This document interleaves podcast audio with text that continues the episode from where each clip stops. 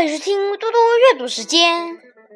今天我要阅读的是故事《生活的法则》。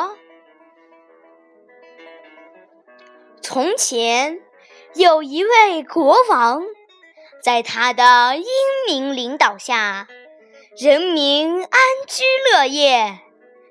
国王担心他死后。人民不能过上幸福的生活，于是他召集了国内的有识之士，命令他们寻找一个能确保人民生活幸福的永世法则。一个月后，三位学者把三本厚厚的书呈给国王，说：“国王陛下。”天下的知识都汇集在这三本书内，只要人民读完它，就能确保他们生活无忧了。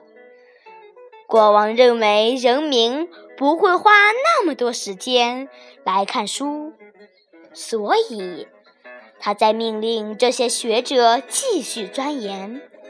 两个月内。